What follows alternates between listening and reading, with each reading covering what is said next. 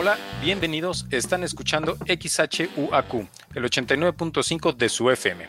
Y esto es Puzzle en Radio Universidad, un espacio para dar a conocer las piezas clave de la universidad, sus proyectos y quienes están detrás de ellos. Yo soy Bernardo Ramírez. Mi nombre es Fabiola Reyes y hoy nos acompaña un queridísimo compañero, quien es Ernesto Escobar. Él forma parte de la Secretaría de Extensión Universitaria, directamente la Dirección de Vinculación Social de la, de la UAC. Y bueno, él nos viene a platicar sobre un proyecto que se realizó en colaboración con el campus Pinal de Amoles sobre la construcción de cisternas de ferrocemento. Muchísimas gracias por acompañarnos, Neto. Un gusto tenerte por acá. Neto para los cuates, por cierto. Ah, claro, claro, claro. El buen Neto. Bueno, pues mucho gusto. Igualmente, Neto. sí, claro, es que como compartieron así todo lo que hago y dónde estoy, pues es agradable saber que saben todo. Claro, ya, claro.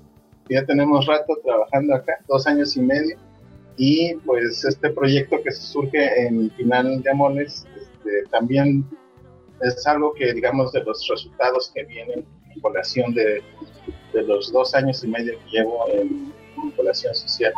Y es como un producto, por decirlo de alguna manera.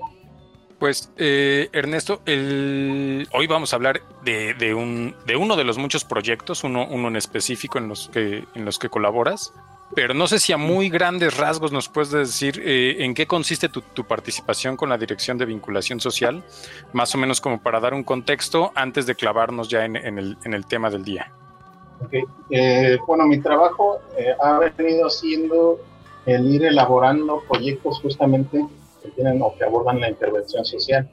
Obviamente los temas han sido muy variados. Hemos estado generando proyectos eh, relacionados con el agua o, con, o más bien con la falta de, de, de, la misma. También hemos estado generando proyectos que tienen que ver con eh, diagnósticos en distintas colonias de, de aquí de la capital, también estamos trabajando actualmente ahorita por, por todo esto de la pandemia pues, con comerciantes y bueno, en relación a, a lo que es Pinal de Moles, se han llevado veranos intensivos a las, a las comunidades donde se está trabajando o con las que se está colaborando por parte del campus de Pinal de Moles. Este, en general, todo, todo se trata de, de hacer la planeación de, de los proyectos eso implica llevar un rato de trabajo de gabinete. Aparte de eso, pues hay que colaborar con chicos que están liberando su servicio social y después eso se lleva a ejecución y siempre procurando tener como productos muy concretos. A veces puede ser como el informe de la actividad, porque la, la actividad es muy social. Se trata más de la convivencia o del trabajo, convivencia con la, con la gente de las comunidades o en el caso de las cisternas, que es una cuestión muy concreta, también obviamente el, el resultado es que se generen esas cisternas en, ya sea en una localidad que cuente con ellas, o en el último caso en el que estuvimos trabajando es que algunas familias contaran con la cisterna de ferrocemento. Son varias familias las que viven en esta localidad, así es que son algunos les tocó, a otros no. Bueno, eso es como todo, no hay hay veces que a uno le toca, a otro no. Eh, el, el, tema de, de, hoy específicamente, ya, ya como para encuadrarlo, es sobre la construcción de cisternas de ferrocemento en la comunidad de Pinal de Amoles. No sé si en la comunidad así en general o, o hay un, un, núcleo específico de, de, la comunidad, ahorita que lo, que lo comentabas, para así como para, para ver exactamente dónde, estuvo. Pero este, antes de eso, no sé si, si nos puedas platicar cómo ha sido este acercamiento, en primer lugar, con el, con el campus de Pinal de Amoles y posteriormente eh, la participación específica sobre este tema de la construcción de cisternas, cómo llegaron a, a, a eso, ¿no? O sea, cómo, cómo se dio el, el, la elección de ese tema o, o, bajo qué premisa se partió para decir, bueno, pues lo que podemos hacer aquí es, es esto. Bueno, igual para eso podríamos como contar un poco sobre la historia de estos estos dos años y medio. Eh, bueno, una de las, de las razones que nos tiene trabajando ahí en, en vinculación social es que el trabajo incluso de la Secretaría de Extensión Universitaria va relacionado a, a generar o a, a, digamos, mediar algunos proyectos que se dentro de la universidad que se acompañe en relación a, los, a las comunidades que están fuera de la universidad.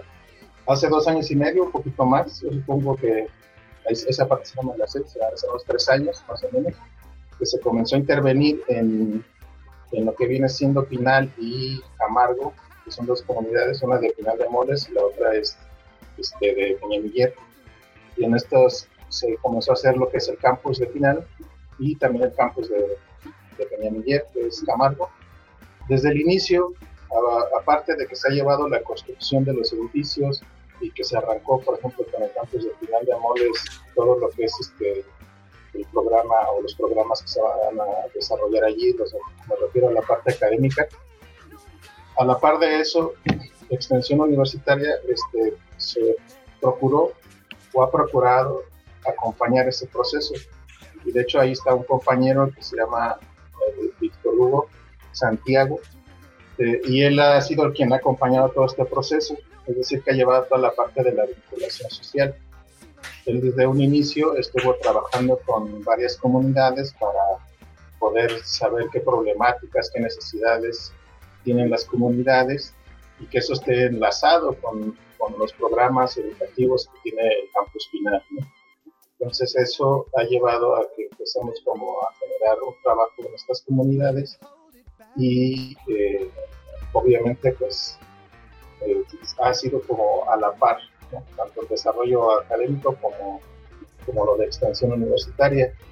Eh, bueno, todo eso lo menciono porque finalmente la zona que viene siendo Final de Amoles me parece que es una zona igual que muchas que hay en, el país que tiene bastantes rezagos en cuestión como de en cuestión como económica eh, en cuestión política, pues seguimos en lo mismo, ¿no? Ese sí es el panorama nacional.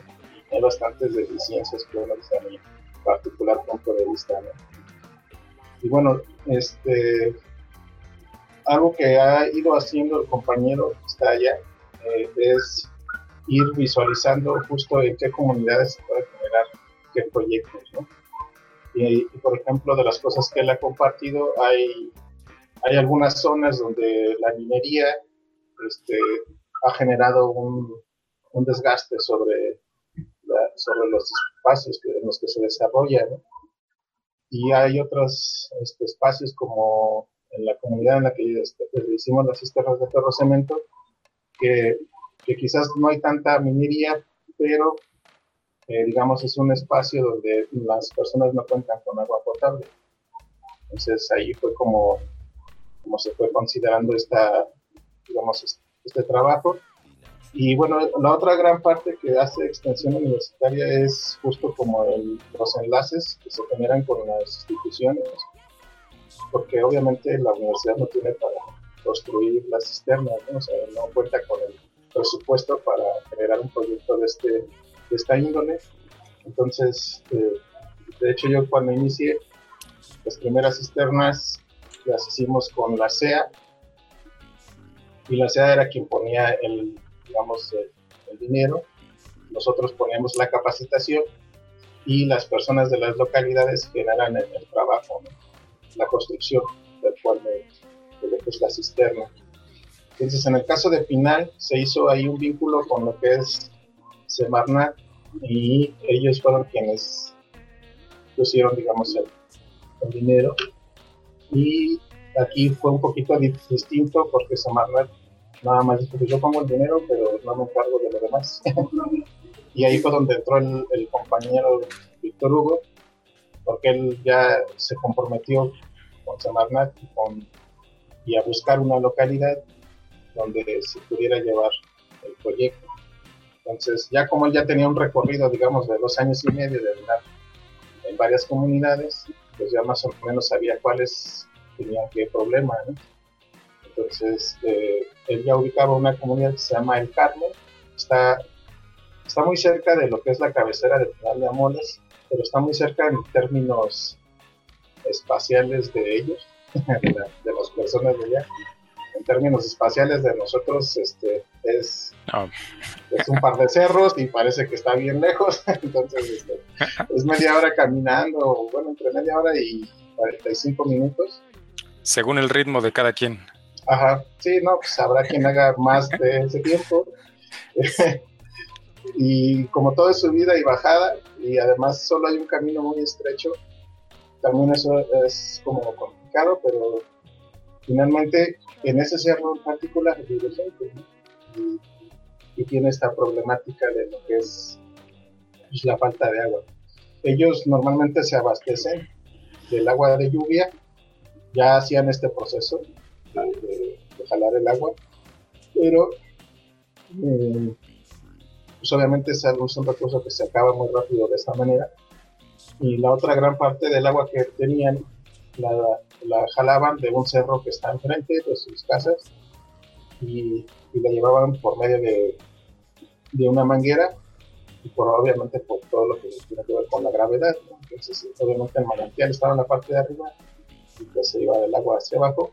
Pero este manantial finalmente no tenía agua abundante todo el año, solo tiene un chorrito que dura unos 3, 4 meses, sobre todo en la temporada de lluvia, y es así como ellos van abasteciéndose de agua. Entonces sí tienen periodos del año donde es muy, muy escasa, es como fue que llegamos ahí.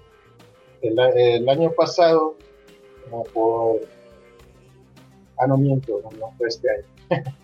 es que extraños.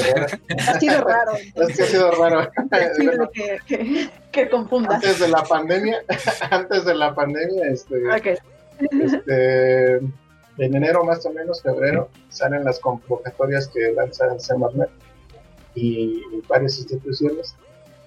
Y eh, de estas, o sea, había varias, creo que unas son como de cocinas económicas, otras son este, los sistemas de ferrocemento, algunos son de otro tipo de captación de agua, como, como represas y cosas así. Entonces, lo que Semarnat hace es como aventar la convocatoria y las personas mismas es quienes tienen que acudir a, pedir, digamos, a solicitar el recurso.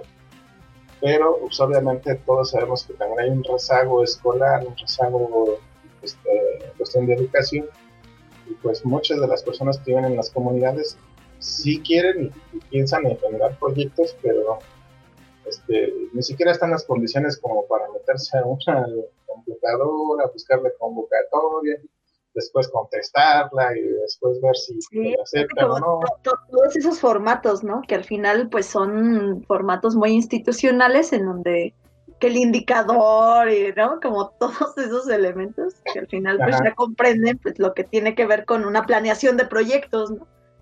sí claro y, y de hecho por ejemplo fue algo gracioso de nuestra sociedad este, o muy común el compañero ya tenía estos dos años trabajando ahí en esa zona en Camargo y finalmente pues empiezas a conocer gente tanto de las comunidades como de las que se mueven digamos en en los círculos de, digamos, más altos, o no sé cómo decirlo, o con la gente que está trabajando en alguna institución. Y, y ya empezaban a ubicarlo, ¿no? Tanto el, digamos, el presidente municipal, este, eh, algunos legisladores de esa zona, o de las dependencias como la de Semarnat. Entonces ya más o menos lo, lo ubicaba y cuando salió esta convocatoria en enero de febrero, pues se, acercaron a él para decirle, pues mira, hay, hay para estos recursos, este, nos dijeron que tú conoces gente, y ya él fue el que les, eh, digamos, acercó a las personas. En el caso del Carmen, que es la comunidad en la que estábamos trabajando, pues finalmente eso es lo que sucedió y como hay mucha gente ahí, o la gente que vive ahí, finalmente no, no tienen como bueno, la verdad no sé hasta dónde llegan sus estudios, pero insisto, no, no hay tampoco la, tecnología para acercarse a estas convocatorias. Y bueno, él sabía de esta problemática y se acercó a ellos, pues diciéndoles que ahí estaba el recurso. Se pusieron de acuerdo y aceptaron el recurso, porque también hay que generar ahí bastantes este, comprobaciones, hay que tener un comité, digamos, para que se les dé el dinero, ese comité pues tiene que organizarse para recibir el dinero, para comprar los materiales, para, cargarlos hacia la comunidad, etcétera. Y, bueno, finalmente la otra gran parte es el conocimiento, ¿no? Es decir, quién sabe hacer lo que esas convocatorias dicen que hay que hacer. Y ahí fue donde ya nos... ¿Y ahí, es donde entras tú? Ajá, ahí es donde entro yo. Como les comentaba, eh, nosotros cuando iniciamos, de hecho aquí en, vinculación social, tanto Fabiola y yo, este, fuimos, eh, eh, estábamos ejecutando un proyecto que tenía que ver con justo la construcción de sistemas de ferrocemento. Eso fue en el 2018 y nos tocaron seis este, municipios para construirlas. Era una cisterna solamente por, por, municipio. Entonces, pues diseñamos más o menos qué es lo que íbamos a hacer, cómo lo íbamos a hacer y lo estuvimos ejecutando. Y, digamos, ahí quedó el antecedente de que nosotros sabemos, eh, hemos trabajado en la construcción. De, quedó el, antecedente de que le sabes a eso de la construcción de sistemas. Ajá, bueno, que también eso tiene que ver con cómo voy a llegar aquí al espacio de vinculación. Finalmente, este, mi formación es de psicólogo social y... Una excelente profesión, diría yo. No, sí, excelentísima. Este, pero también tengo otros dos oficios que, también he procurado eh, trabajarlos bueno, uno me dio los estudios, ¿no? Es la albañilería. Pues gracias a ella, eh, pues de eso he vivido, ¿no? La gran parte de mi vida. Eh, y con eso, de hecho, es lo que me dio para estudiar. Yo comencé a trabajar como a los 12, 13 años de, de, Y todavía lo sigo haciendo, pero bueno, ahorita que estoy acá en la universidad sí absorbe bastante tiempo y he dedicado menos y el otro es el de la electricidad. Eh, también igual saliendo de la universidad, pues por ahí me di mi, tiempo de respiro antes de, entrarle al trabajo de la psicología social y, este, aprendí el oficio. Entonces, eh, cuando se hacen estas cisternas que nos invitan a hacerlo, pues resulta que alguien conocía o sabía que yo hago esa profesión de baño.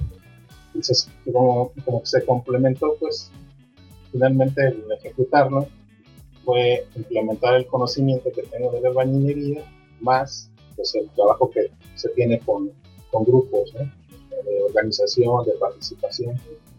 Y pues fue así como llegamos a eso.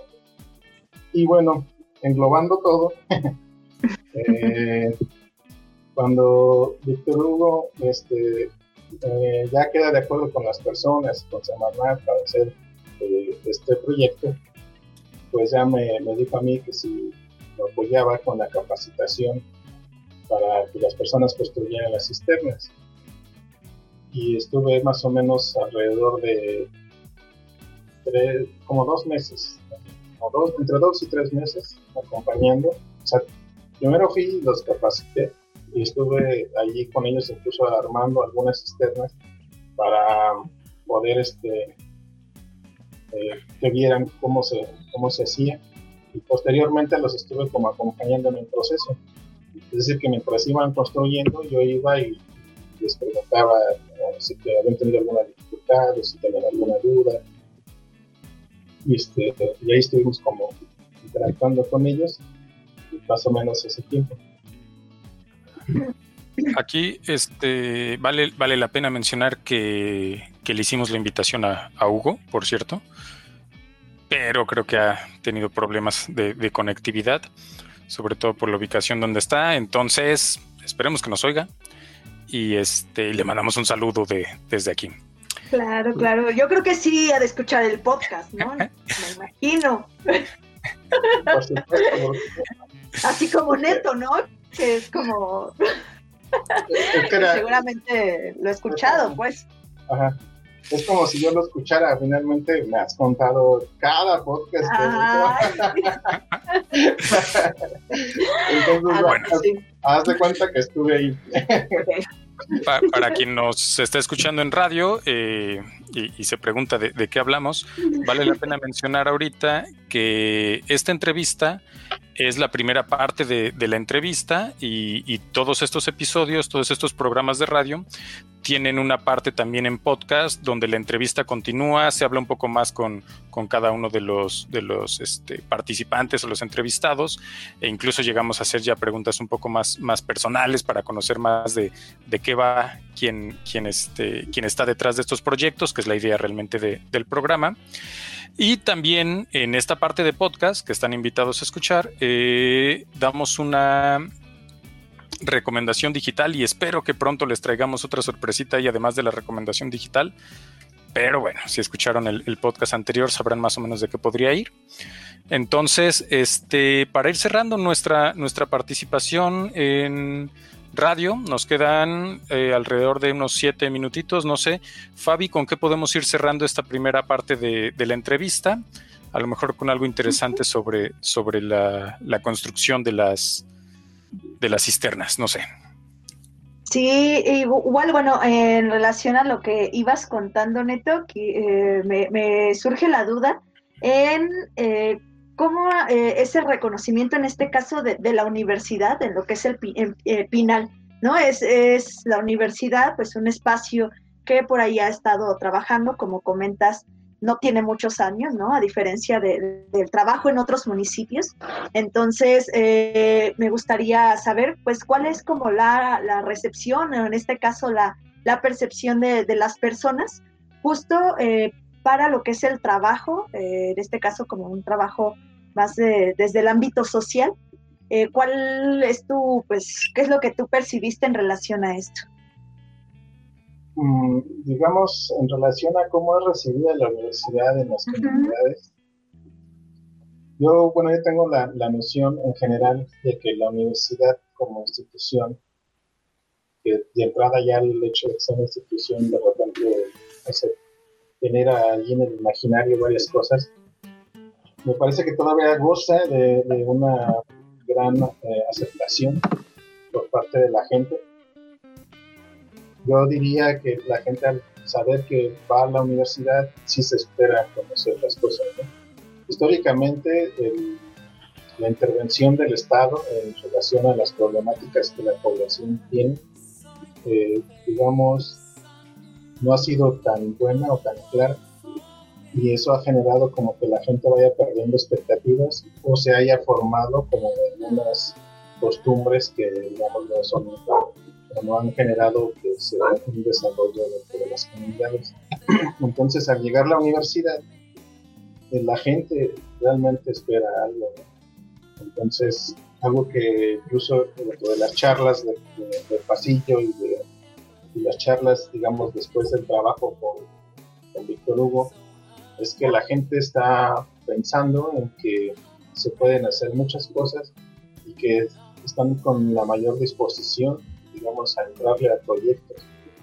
Solamente que, como la mayoría de los proyectos ya en este tiempo implican el uso de, una economía, o sea, de tener dinero, eh, me parece que eso es como un impedimento, pues. Es decir, la gente está dispuesta, acepta que la universidad colabore con ellos o, tener estos proyectos, pero finalmente algunos proyectos se ven como detenidos o suspendidos por, por la cuestión económica. Aún así, creo que hay otros proyectos como más sociales, como por ejemplo el hecho de trabajar con los niños en alguna actividad de recreación, en una actividad de, socialización. Todo ese tipo de proyectos todavía, digamos, desde nuestra formación como sociales, pues se pueden ejecutar porque finalmente no requieres como una gran inversión más que el hecho de ir hasta la comunidad. Eh, en el caso de Víctor Hugo, pues llegó a ir a comunidades donde tuvo que caminar hasta dos o tres horas, este, pensando que el solo tenía recurso para irse, moverse. Y que con eso era suficiente. Pero ya hablando de proyectos, sobre todo los proyectos que uno genera con las personas adultas, con las personas, por ejemplo, que los productores de manzana, este, finalmente tienen muchos anhelos de generar este, un proyecto para beneficiarse. Pero como todo eso implica algo económico, ahí es donde se ven como frenados. Pero referente a, lo que es la, universidad, eh, la gente todavía cuenta con, o no sé, o sea, todavía acepta bastante esta figura que es el profesor, el, este, tallerista, todavía como que le da mucha apertura, eh, pensando que a lo mejor tampoco hay un gran desgaste en ese sentido. O, por ejemplo, mucho lo que nosotros procuramos hacer es ser muy claro con la gente, ¿no? a ver, yo como trabajador de la universidad, pues lo que puedo venir es ayudarles o acompañarlos en, el proceso de organización, de participación. Pero finalmente tampoco es que mis bolsillos estén llenos de. Podamos hacer cosas. Entonces, eh, un poco como por ahí nosotros tratamos de ser claros para que también la gente pues, no piense que la universidad también sobran los billetes. Pero sí, la verdad es que ha sido muy aceptado, o al menos las personas con las que yo he tenido que estar, pues, o acompañarnos en el allá de Pinal de Amores, han sido personas que, reciben con, con mucha cariño. Sí, y justo te preguntaba esto como para que nos pudieras dar, digo, rápidamente como ese panorama, ¿no? Que, que se tiene en relación a lo que son los proyectos sociales, porque creo que una, muchas veces no se tiene el, el conocimiento, ¿no? De que se puede vincular con la universidad o qué posibilidades hay.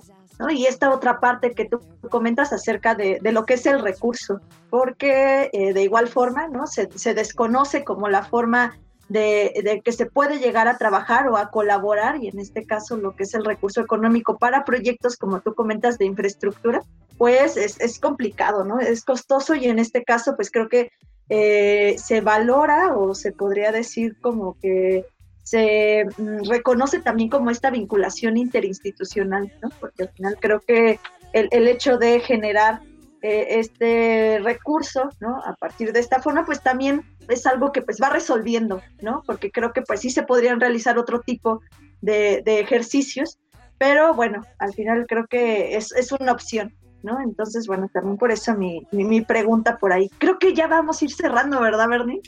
Vamos a ir cerrando y espero que en la parte de podcast, para que no, nos busquen por ahí también, vamos a continuar hablando sobre las cisternas de ferrocemento. Estoy seguro que Ernesto nos va a pasar toda la receta en audio de el paso a paso cómo haga su, su cisterna, y si no al menos nos diga dónde podríamos ir, ir viendo cómo hacerle.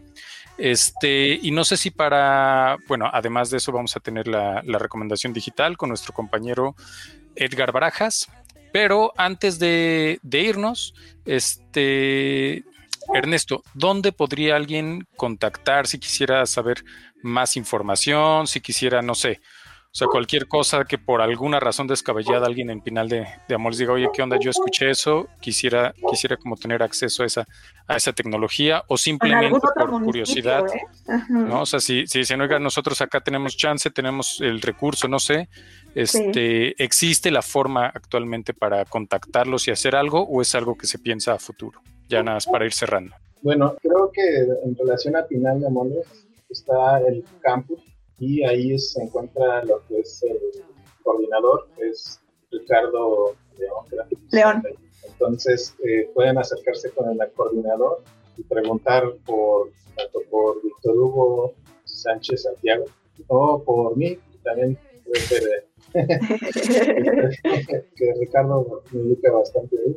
Eh, en relación a los demás campus, pues yo entendería que sería preguntar por el, área, o la dirección de vinculación social. Ahí les podrían dar como los informes de quiénes quienes están trabajando en la construcción de las cisternas de ferrocemento eh, y con esto creo que nuestra sección de, radio queda completa. Podrían contactar a Ernesto de Rápido así en la dirección de vinculación social, que su Facebook es justamente ese, dirección de vinculación social.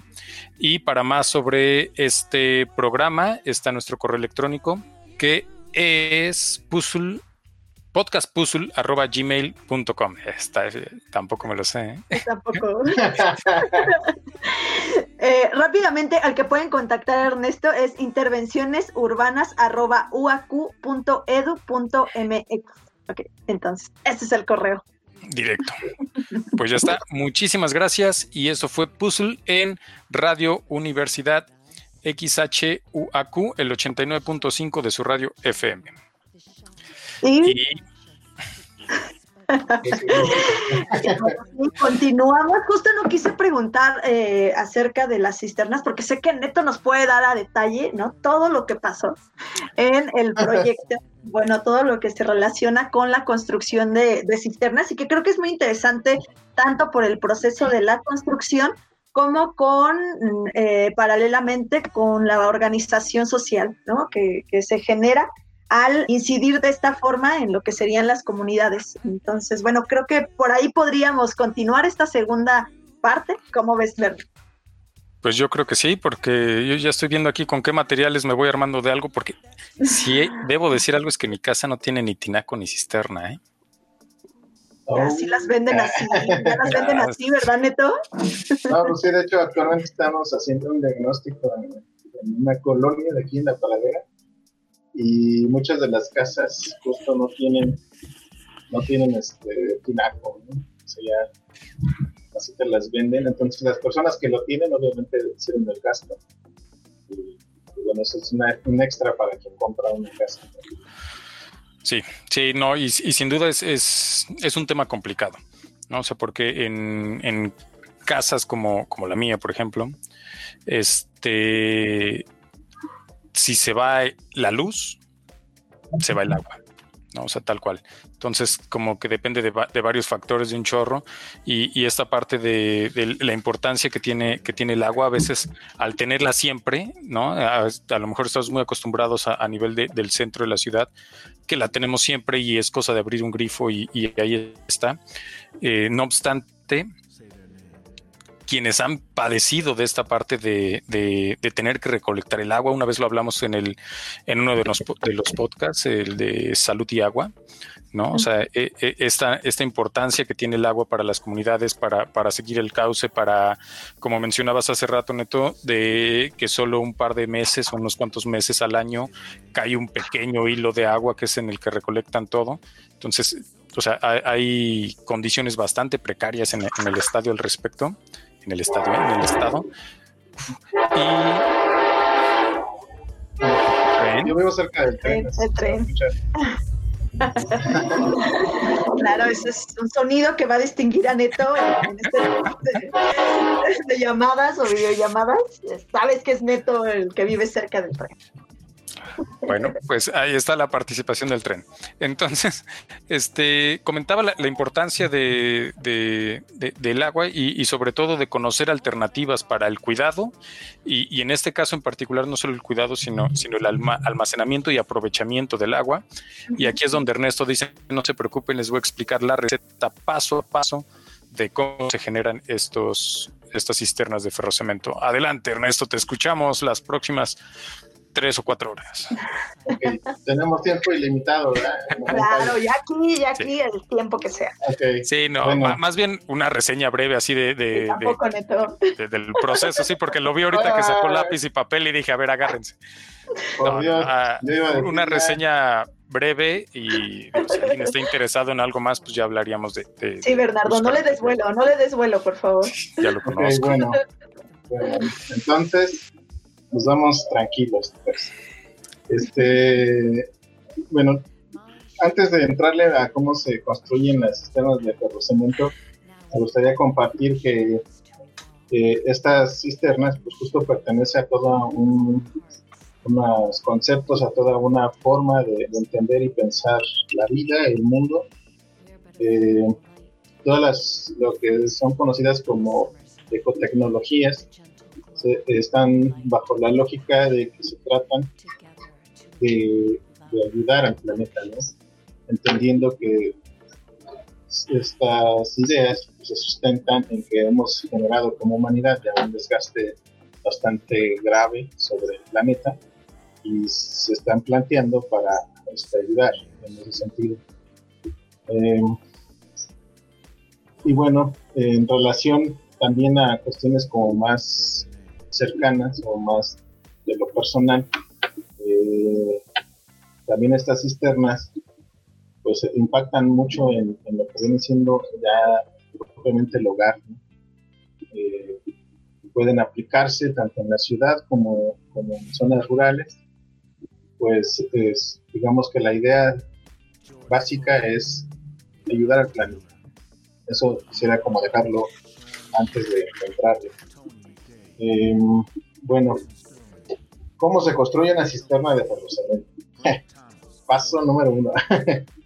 Eh, bueno, como su nombre lo dice, las cisternas de ferrocemento están construidas por esos dos elementos, es decir, el cemento y lo que viene siendo todo el, metal o tierra. Bueno, eh, lo que uno tiene que empezar como primero a visualizar es en qué espacio va uno a colocar la, cisterna.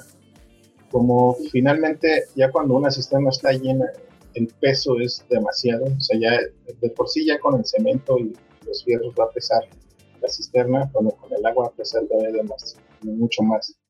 Entonces eso implica que si yo vivo, digamos, en una zona donde hay mucha tierra negra, o, en un plano, este, es muy probable que, que, demasiado peso pues, asiente el espacio donde, donde voy a poner mi, cisterna. Entonces, tengo que checar primero dónde lo voy a colocar y en qué, en qué tipo de terreno es, digamos, donde, donde, la voy a colocar.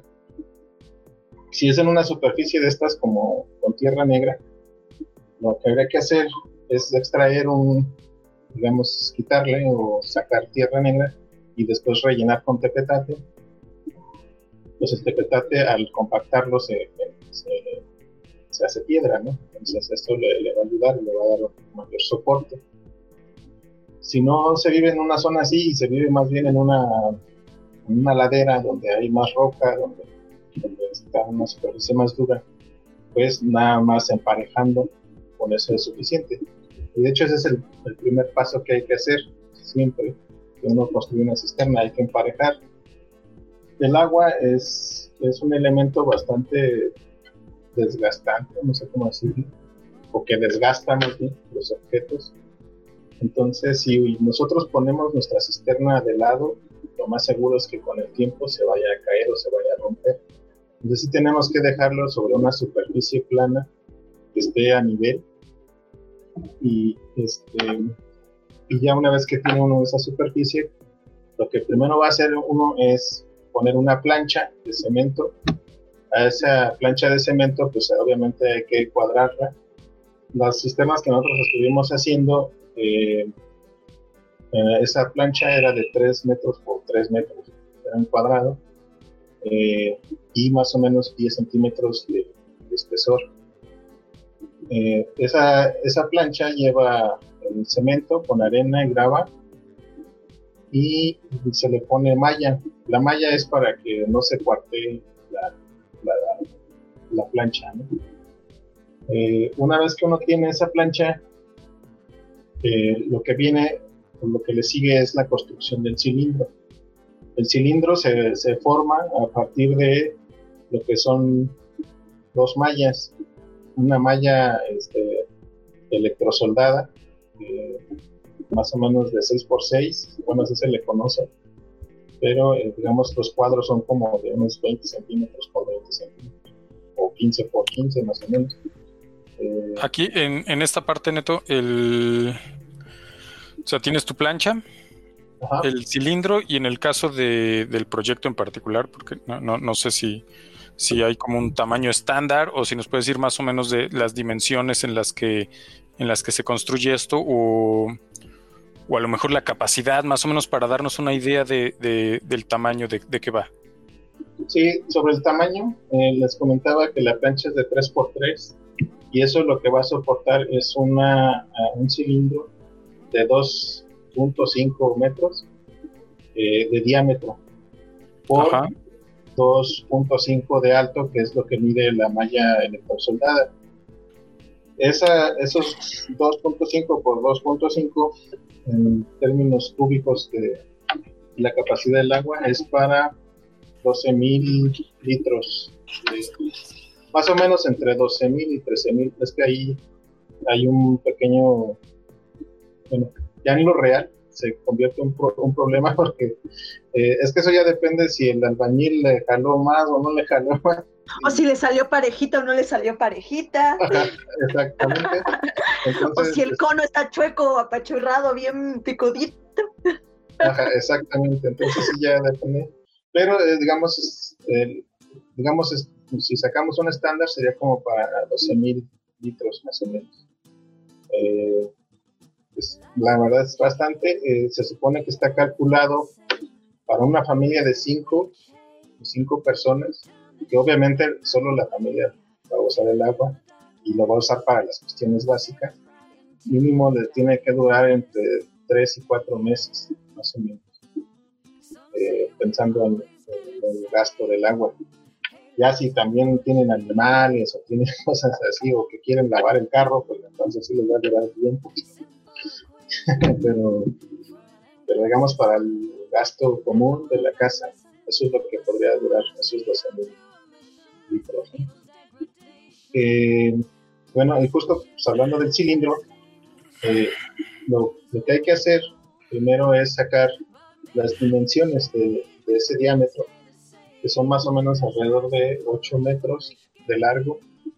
Entonces tiene uno que cortar la malla electrosoldada de ese tamaño ahí sí es muy importante que se corte de ese tamaño, porque si, si uno empieza a utilizar como pedazos, es decir, que si alguien tiene un pedazo de malla electrosoldada por ahí tirada que mide 5 metros y luego le quiere unir otros 3, esa no es muy buena idea, porque finalmente eso es lo que, o sea, esa malla electrosoldada es lo que va a soportar toda la, la fuerza que va a tener el agua dentro del cilindro.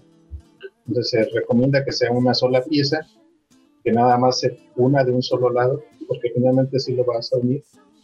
La, la malla electrosoldada te la venden por metro y, más o menos de ancho tiene dos metros y medio. Entonces, compra uno pues, unos nueve metros para que alcance perfectamente y lo va uno a cubrir con una que se llama malla pajarera y esa malla pajarera se le pone por ambos lados este, ya uno lo que va a hacer es que en cada cuadro, digamos, de la malla electrosoldada va a ir amarrando la otra malla y es como hacer un sándwich. Y ya uno va amarrándole. Es el proceso más tardado, más elaborado y más fastidioso porque tiene que ir uno cuadro por cuadro y son alrededor de, no sé, como de unos también como de unos este, mil cuadritos, ¿no? sí, porque aparte se van uniendo con lo que es este, ¿cómo se llama, Neto? Sí, como alambre, ¿no? Ajá. Que es alambre recocido, vas este, haciendo los nuditos, ¿no? Sí, sí, sí, como nudos. Ahí este, hay distintas técnicas, ¿no? Eh, hay que, estamos poniendo técnicos, ¿eh? A ver.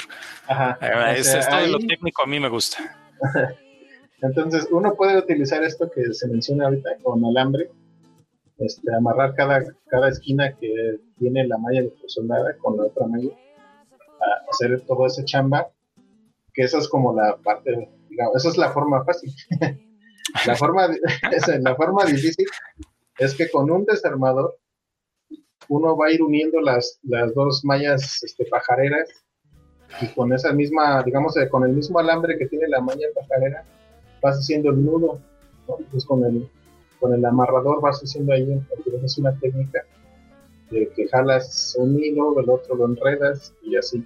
Entonces, tienes que hacer esos, o sea, ese nudo lo tienes que hacer cuatro veces dentro de cada cuadro de la malla electrosoldada.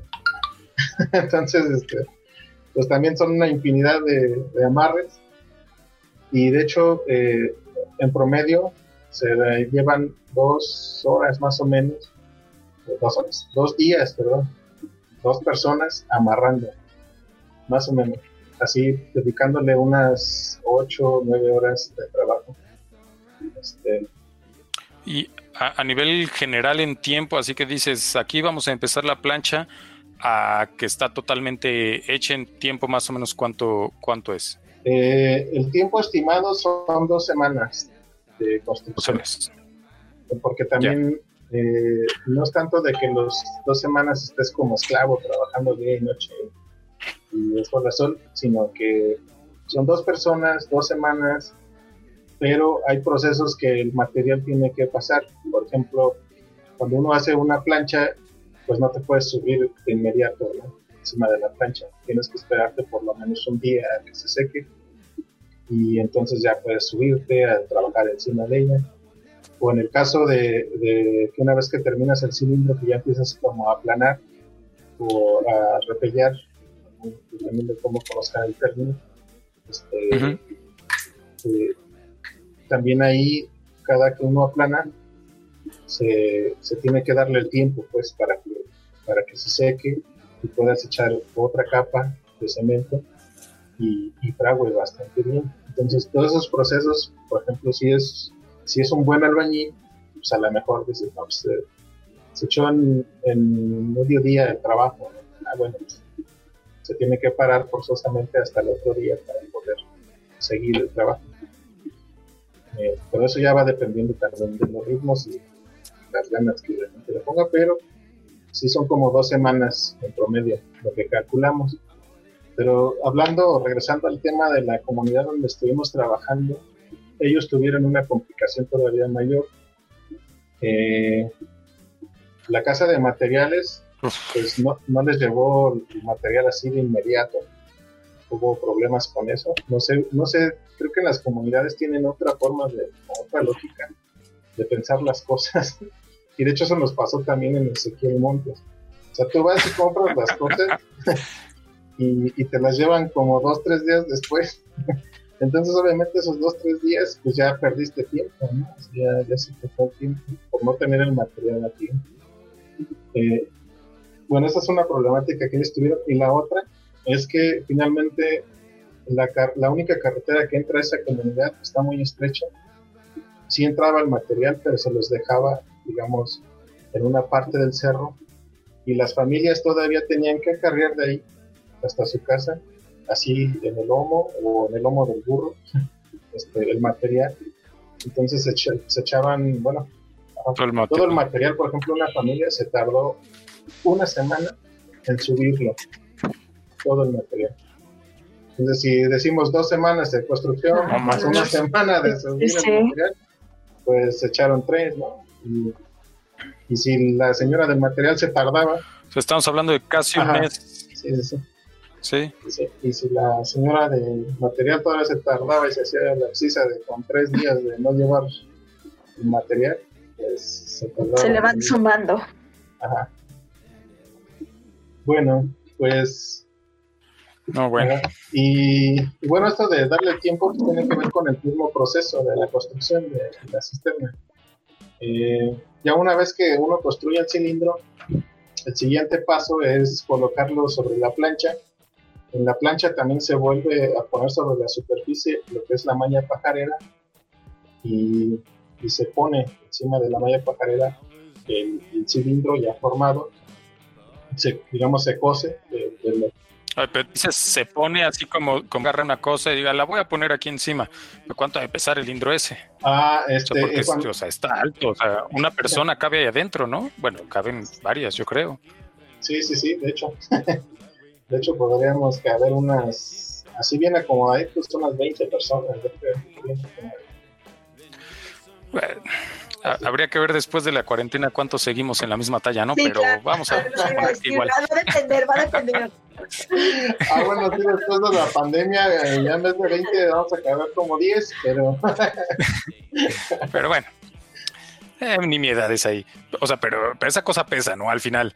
Entonces, este, no sé qué tan fácil sea de manipular eso, si les haya pasado en una que lo giraron, no sé, y que se haya tronado o, o cómo, cómo está eso. A ver, cuéntame. Sí, como es malla electrosolar eh, y la malla pajarera, o sea, en general lo que tiene, la dificultad que tiene es que es muy flexible, a pesar de que es tanto metal, es muy flexible, y más bien lo que hay que tener cuidado al manipularla es que esa flexibilidad también tiene mucha fuerza, y entonces este, pues, te puede hasta aventar, ¿no? sí. o jalar. Pues. Entonces, al manipularla sí hay que tener mucho cuidado yo lo que les sugiero a las personas es que eh, estiren y hagan todo el trabajo en el suelo, todo esto del amarrado, y ya después nada más jalen una punta y la unen con la otra y en automático se genera el cilindro. Ya. Entonces, todo esto acostado para después, digamos, hacer levantar y, acomodar. Exactamente. Ya. Entonces ya una vez que lo tienes parado, eso sí, pues hay que hacerlo cerca de la plancha, no, no hay que hacerlo tan lejos, porque si, no, entonces sí es este, mejor llevarlo rodando. ¿eh? Sí, pues sí, si quedan unos 10 metros de lejos, pues no, pues está complicado. Ajá. Se coloca sobre la plancha también ahí se hacen unos amarres ahí con, con, la misma malla pajarera, eh, porque si pues, es necesario que, así que entre más enlazado mejor. Eh, una vez que uno tiene ya el cilindro arriba, va uno a reforzar ese cilindro con varillas. Entonces se pone una varilla al ras del suelo, otra varilla a la mitad del cilindro y la otra varilla hasta la punta entonces esas varillas tienen que agarrar la forma cilíndrica y se van a, amarrar o se van a entrelazar las varillas para que le den todavía mayor fuerza y, sobre, sobre, todo entendiendo que, eh, volviendo al tema del agua, eh, es mucha la fuerza y eh, requiere, digamos, de, varios soportes para que no, este, no se cuartee, no se rompa. y bueno, una vez que uno ya colocó la varilla, se va a meter alguien por dentro y va a estar otro por fuera, de preferencia el chalán por dentro y el maestro por fuera. Por si se queda, pues ya. sí, este, nadie porque la persona que va adentro va a poner reply o, o bueno, ahí se pueden utilizar varios materiales, puede ser reply, puede ser este, cartón, puede ser um, plásticos, o sea, lo que encontremos una superficie lisa que podamos pegar a la malla pajarera y al, bueno, al cilindro, mientras la persona que está afuera le va untando cemento con arena. O sea, va a hacer una mezcla de arena con cemento y esa se va a ir untando. Primero se unta una capa, es delgada, como de un centímetro, que abarca todo el cilindro, todo el cilindro. Tenemos que cubrirlo perfectamente y una vez que hace uno ese trabajo, tiene que dejar secar eh, esa capa para después comenzar a aplanar. Entonces, el aplanado mínimo tiene que ser de 2 centímetros de grueso y se aplana por dentro y por fuera. Entonces, al final, la capa de mezcla va a quedar de 5 centímetros. Ese va a ser el grosor, digamos, del cilindro, 5 centímetros. Eh, más o menos eso los llevará alrededor de unos también unos tres días sí, por lo del secado unos tres días cuatro días y va uno a comenzar a, formar lo que es el cono pero bueno a mí ya también se me anda olvidando lo que yo siempre les digo que no se les olvide a las personas este, antes de empezar a planar antes de empezar a hacer ese trabajo hay que colocar unas llaves. Van unos pedazos de tubo, ya sea de metal o de plástico, pero que, pero que lleven, o sea, que se les pueda enroscar una, una llave. Eh, entonces se pone uno a 10 centímetros del suelo. Ese, tubo va a servir para que cuando tenga tiempo la persona o las personas puedan drenar, digamos, el resto del agua y puedan limpiar la cisterna hay que limpiarla por lo menos una vez al año, sobre todo porque como lo que vamos a cosechar es agua de lluvia, pues va a arrastrar tierra. Entonces hay que estarla limpiando para que esa agua no se contamine tanto. Eh, finalmente, lo que es... Ajá, sí, a, nivel de... Perdona que te interrumpa. A nivel de conexiones, este, para, para juntar el agua y, y para sacarla, y sobre todo en la, en la comunidad, ¿no? Dices que que la recopilan de, de, un cerro. ¿Cómo funciona esta parte? ¿no? O sea, supongo ya está, ya está armado, ya tengo todo. O sea, tienes una conexión por, por arriba, otra por abajo. O he visto también que hay algunos filtros de arena que ponen antes de eso. No, no sé en, esta parte ya de, del vaciado y la, recuperación, cómo, cómo está pensado, cómo, cómo está trabajando. Sí, de hecho, la sistema de ferrocemento tiene un auxiliar. Y el auxiliar es un filtro o puede ser un biofiltro. Ambos, ambos pueden servir bastante bien. mm. pero pues con un filtro es suficiente. El filtro obviamente pues es a base de arena, grava y carbón, pero este auxiliar puede ser construido aparte de la cisterna, o sea, puede uno tener una cisterna y no tener el filtro. Eh, lo que sí se recomienda es que si va uno a cosechar agua y no tiene uno un filtro, pues no hay que tomársela directamente. Entonces habría que hervir el agua, habría que... Sí, eso, un, un, proceso posterior al final. ¿Esa agua neto se puede utilizar que para regar, para lavar, para qué actividades? Este, prácticamente yo diría que para cualquier actividad donde uno utilice el agua. Eh, finalmente, si uno tiene bien limpio el techo de la casa donde cae la lluvia y, recopila el agua, este, no va a estar tan contaminada. Pues. Eh, pero si uno tiene un desastre en el techo y además van los animalitos y hacen su popó y todo eso, y eso lo arrastra el agua, entonces creo que para el consumo humano sí sería un peligro. Pues. Y nada más lo podrías utilizar para para, como dices, echarle a las plantas, lavar los platos, o así, cuestiones de esa. Eh, pero sí, se puede utilizar en cualquier actividad. Nada más ahí, o sea, ah, recordando un poco lo que les decía, eh, pues sí, o sea, si es escasa el agua, pues no hay que lavar el carro, no hay que usarla para cosas que realmente no sea necesario porque tampoco es que esa agua te vaya a durar todo el año. Sí hay que tener como ese cuidado. Eh, la ventaja que se tiene en las comunidades, a diferencia de la ciudad, es que se pueden construir dos o tres cisternas y con dos o tres cisternas pues sí tienes ya bastante agua, entonces sí ya puede ser medio desperdiciado, pero si digamos solo tienes una, me parece que sí hay que cuidarla lo, bastante, lo más que se pueda. Eh, ¿En qué iba de la construcción? Este, ah, creo que ya. Ah, perdón, yo te interrumpí. cuando, cuando lo van que metes a tu chalán adentro para que ahí se quede y, y vas recubriendo. Y te ah, interrumpí yo con el tema de las conexiones y eso, perdón. Ah, sí, estaba en eso de las conexiones porque se me había olvidado. Eh, entonces se pone una llave a ras de suelo para, sobre todo para la limpieza interna de la cisterna. Y se pone otra llave más o menos como a la altura de un bote de, 20 litros. Esa llave, pues obviamente las, o sea, la segunda llave es para eh, que tú o las personas puedan este, ya utilizar el agua. O sea, solo abrir la llave, llenas tu bote y pues ya te la llevas para el uso que tú desees dar. Eh, va otro otro tubo eh, a la altura de, digamos, al ras, a los dos metros y medio, al ras del cilindro, y ese tubo se coloca para cuando llueve mucho. Lo que hay que hacer es este, ponerlo porque si llueve mucho empieza a desbordarse.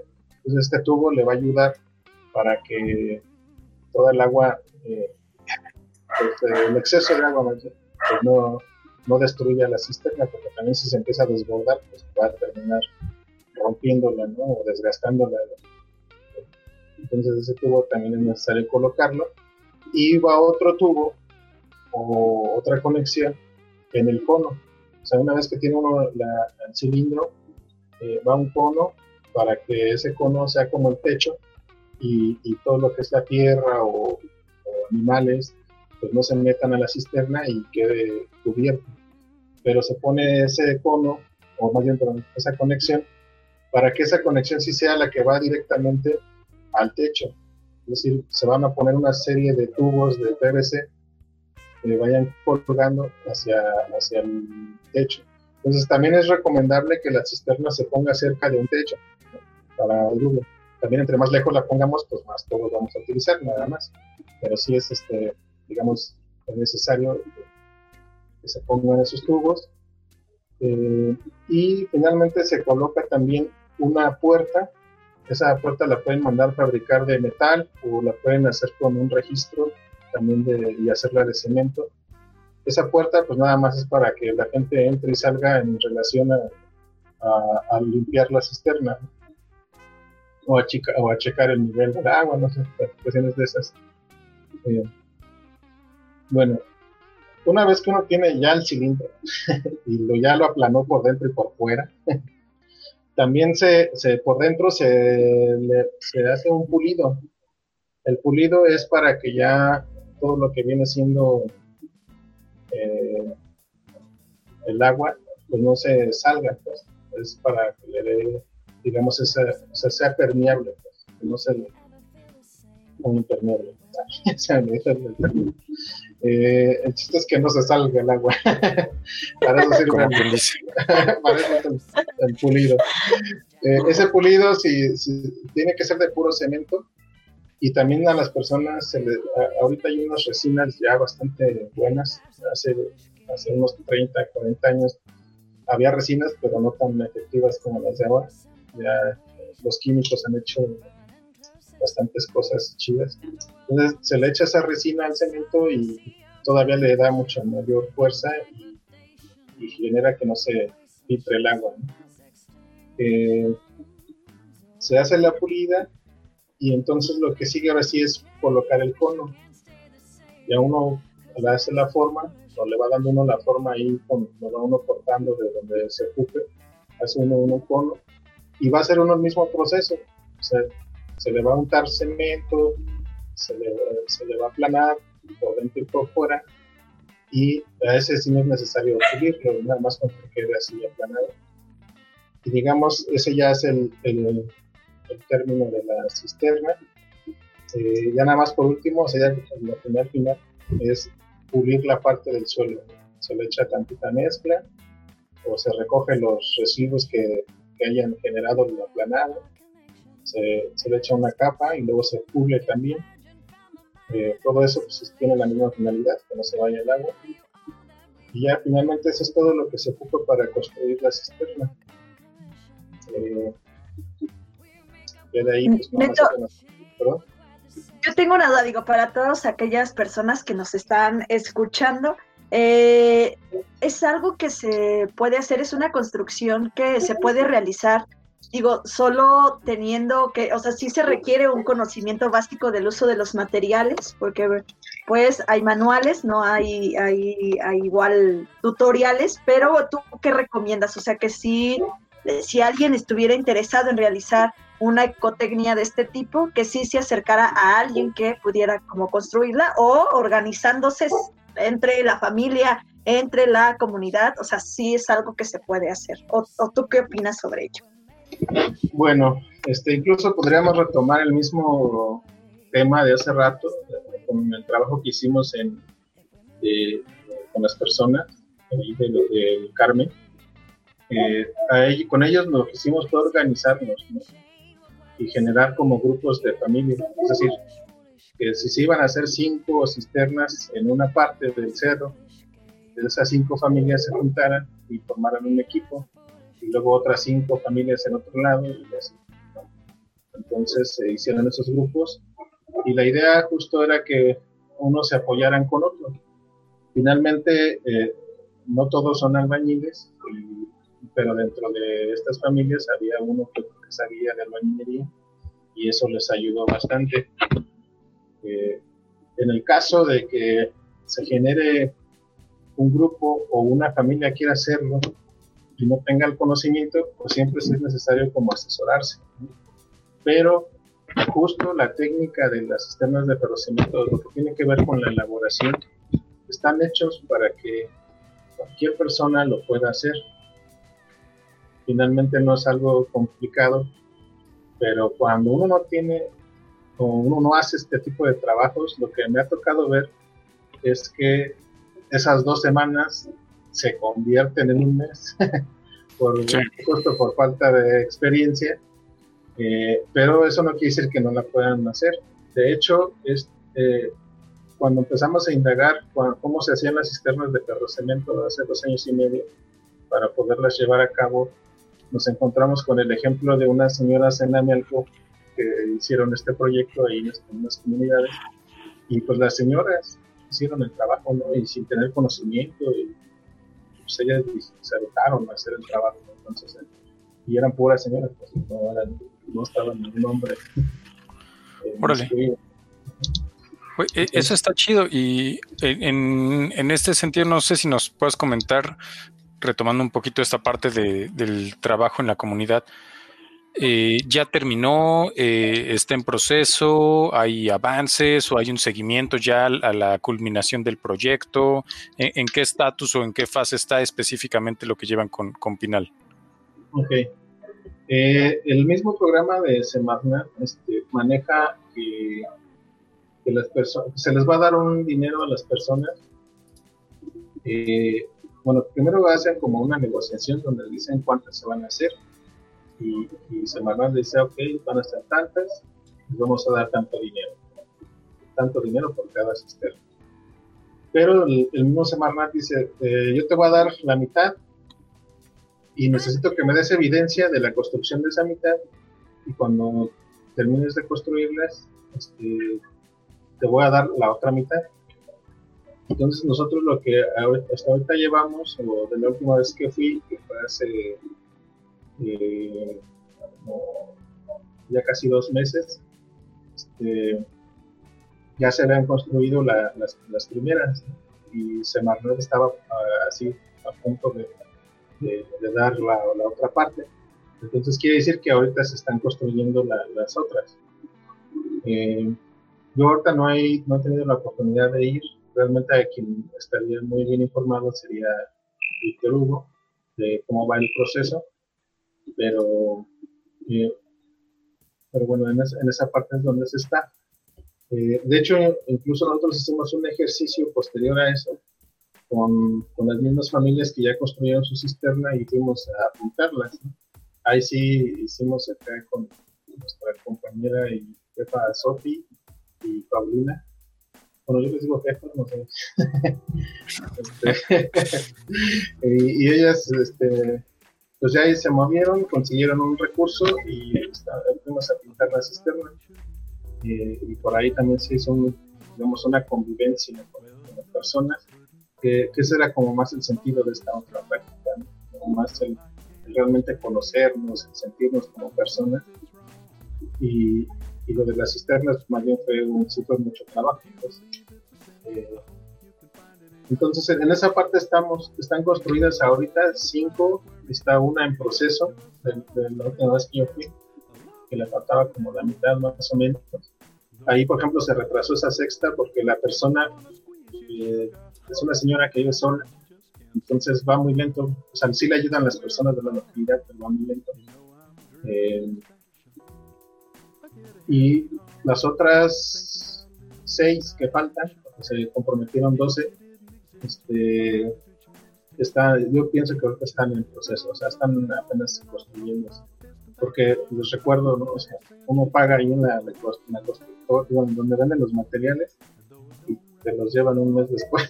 Entonces, aunque ya está el recurso de todos, quién sabe si ya hayan iniciado, y la otra es acarrear el material hacia las casas. Entonces, eh, tan solo llegar el material a donde vas a construir la cisterna es todo una eh, odisea, ¿no? Eh, sé si pasa algo que me hayan preguntado. pues mira, ya hemos cubierto casi todo.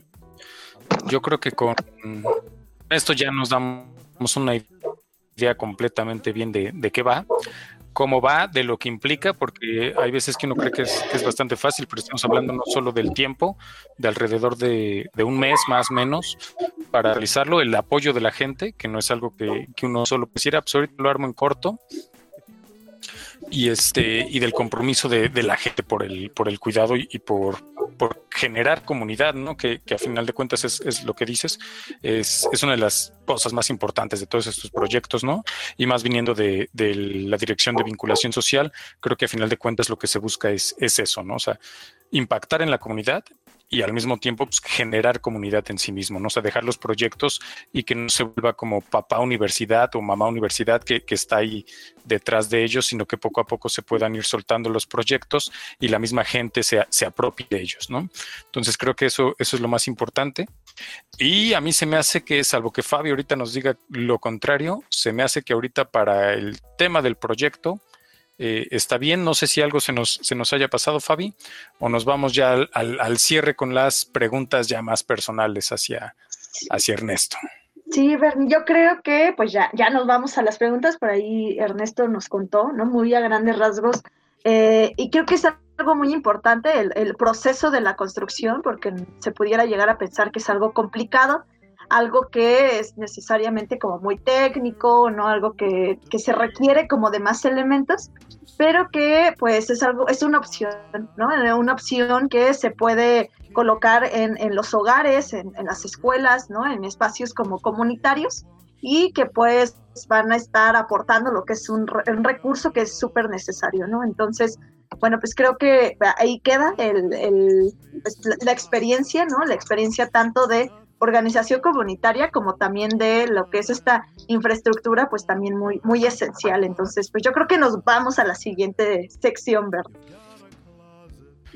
Bien, entonces, pues la siguiente sección, Ernesto, como debes saber por los podcasts que has escuchado anteriormente, que deben ser aproximadamente 22 o 23, este, va sobre eh, buscamos conocer un poquito más a las personas con las que, con las que hablamos, a, quienes están en los proyectos, los dirigen o participan de ellos. Eh, normalmente y en los primeros 15 podcasts quizá, si no es que más, yo creo que casi, casi 20 podcasts, la pregunta y esta parte del acercamiento ya más al ámbito personal de cada quien iba muy enfocada a una reflexión sobre la la pandemia, ya estamos dejando eso un poquito de lado, estamos buscando darle, darle la vuelta a esa página. Y nos hemos inclinado a dos preguntas particulares. La primera es, tiene que ver con una recomendación de, de consumo cultural que nos quisieras hacer. Y la segunda pregunta es un poco más elección tuya, ¿no? Tenemos una tres preguntas muy bien pensadas de las cuales puedes elegir una o contestar todas, ¿no? La primera es tu receta favorita. Y hablo de receta implicando que, tú la haces. El juego que más te gusta jugar. O alguna cosa o cosas que coleccionas en, en particular. Entonces, por ahí van nuestras preguntas. No sé por dónde quieras empezar, Ernesto.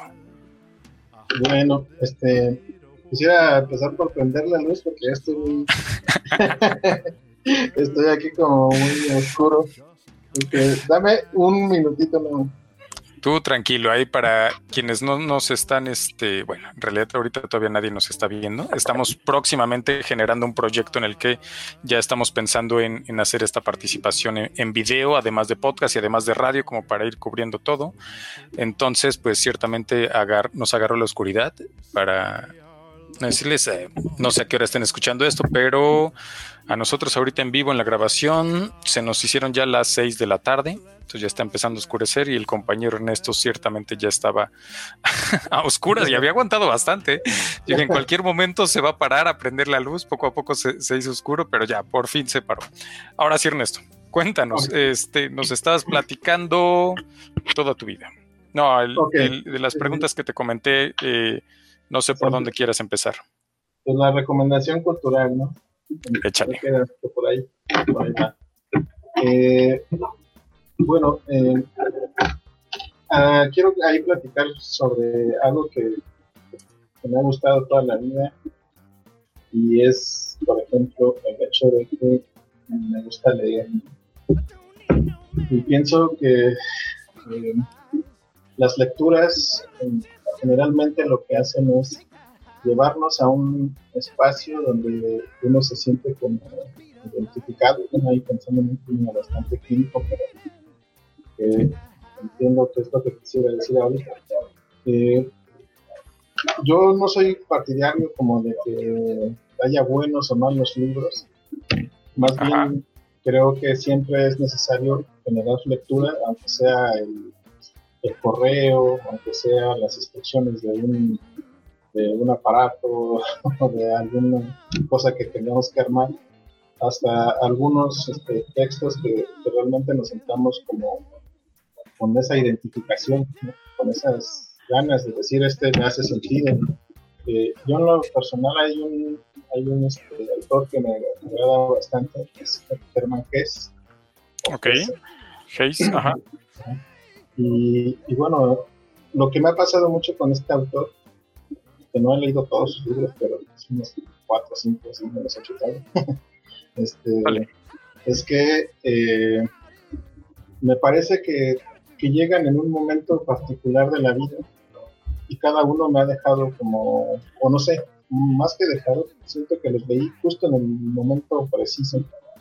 Eh, entonces, por ejemplo, cuando yo tenía pues, unos 17, 18 años, leí el primero, es el de Siddhartha, y, y, bueno, como yo andaba en esos tiempos bastante hippie y, acá pensando siempre como en la vida y cosas así, este, Siddhartha fue una muy buena lectura, pues.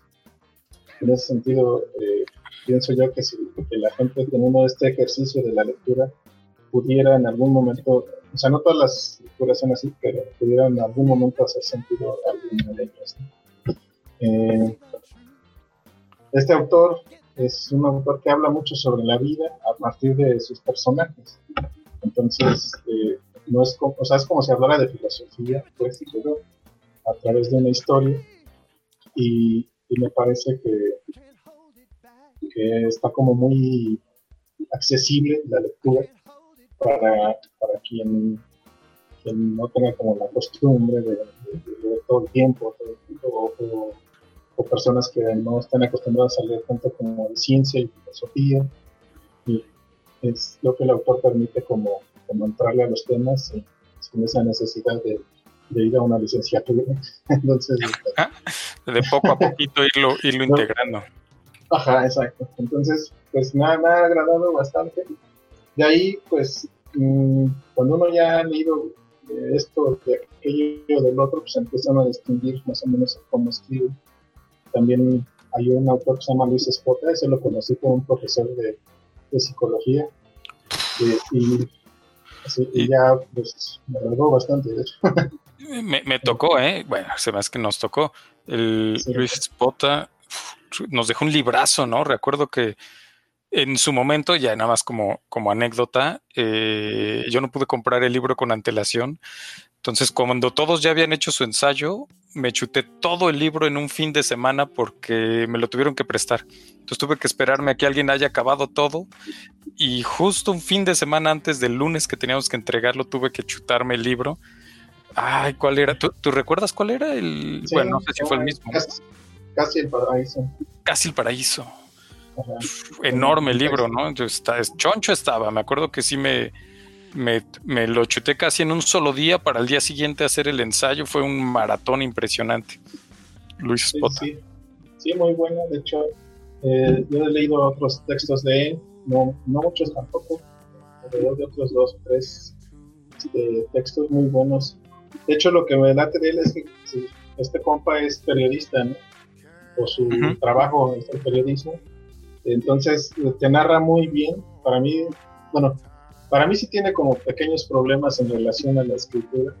O sea, no es muy bueno, no es como, digamos, en esto de la redacción no suele tener como muchas fallitas pero es muy bueno para contarte la historia de México a partir de estas historias. A partir de las novelas, ándale. a partir de las novelas, es como es como si fuera sociología a través de las novelas.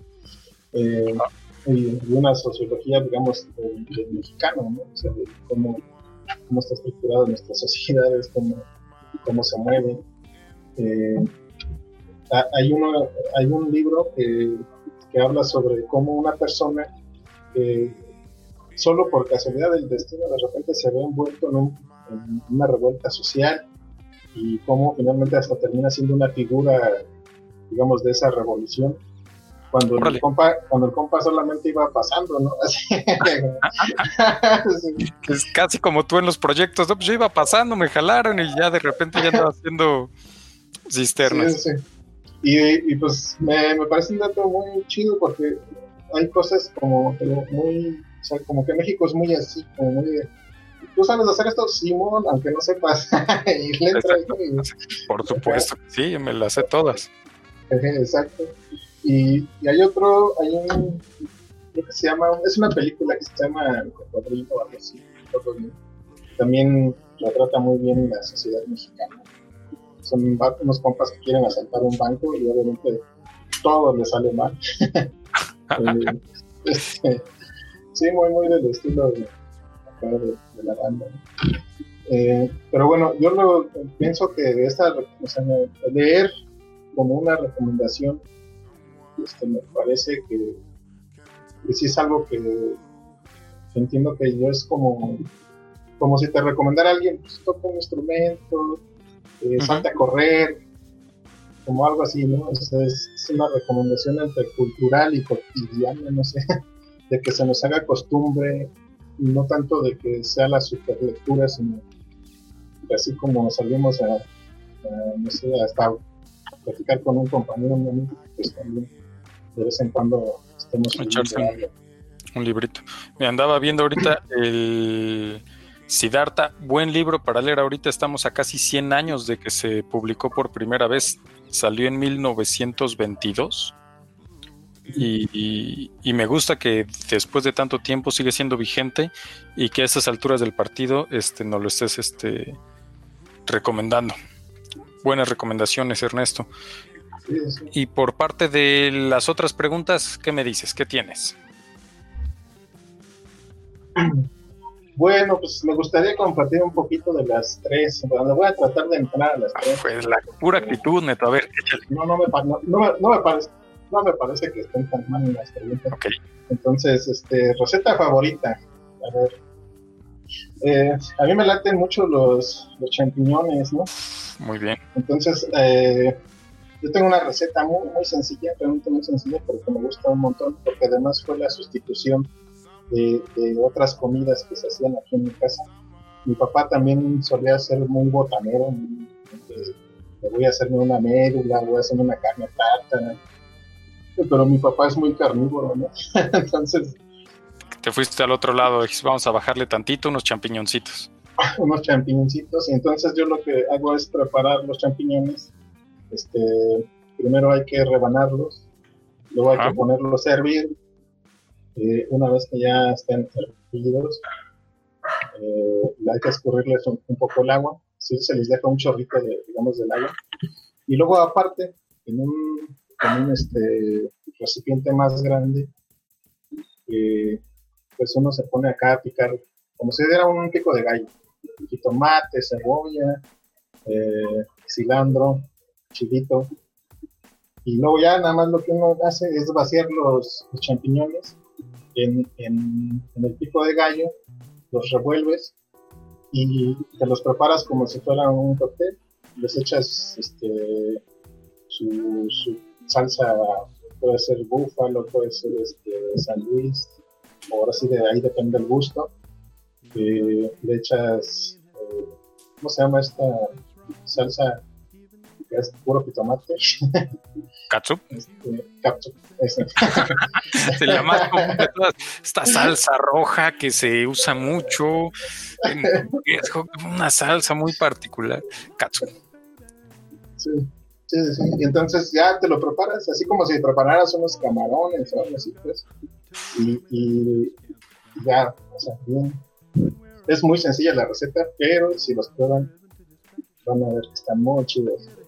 Me gusta, ¿eh? Y bueno, eso es para saberlo, pero yo soy vegetariano por, por pues, pues, más a fuerzas que de ganas, porque tengo una alergia ahí con los cárnicos.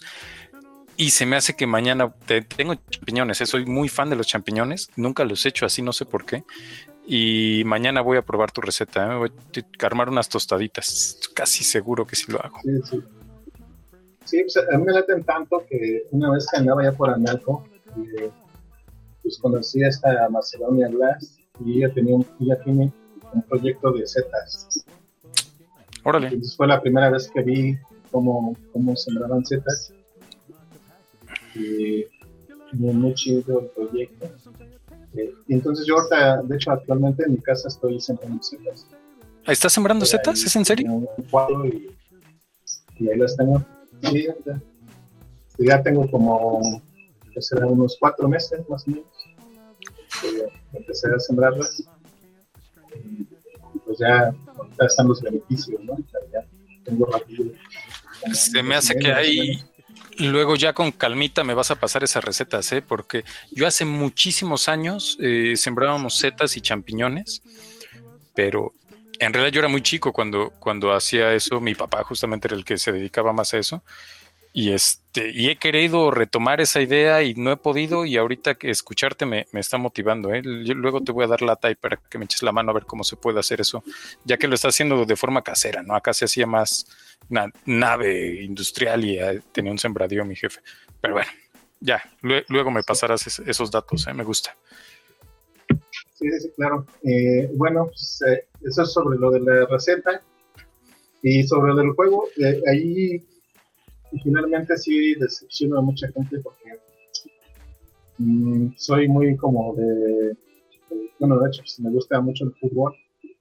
Entonces, casi, casi todo el mundo dice, ¿cómo? si, si usted es intelectual, este... No, pero es... E, ese viene de la mano de tu primer profesión, ¿no? Que nos contabas. A, mí se me haría raro, así de, entonces le, he hecho al albañil y, nunca le he hecho al fútbol, hasta se vería raro, ¿no? Así, pues, ¿qué pasó, no? Entonces, sabía que iba a ir por ahí el, el, tema, ¿eh? y más porque te conozco ya de, hace años, ¿eh? Pero, entonces, el fútbol sigue siendo tu, tu mero mole. Sí, pues sigue siendo, y y yo pienso que va a seguir siendo, aunque luego hay años que me pregunto así como, ah, chales, debería dejarlo, ya debería de, retirarme. ya estoy muy viejo para esto. sí, ya. De hecho, jugué este fin de semana y, y yo acá como que sentía una molestia en el dedo. Ya me revisé y traía una ampollota, ¿no? Así de, ya dije, ah, chale, una ampolla a esta edad ya no está tan chido.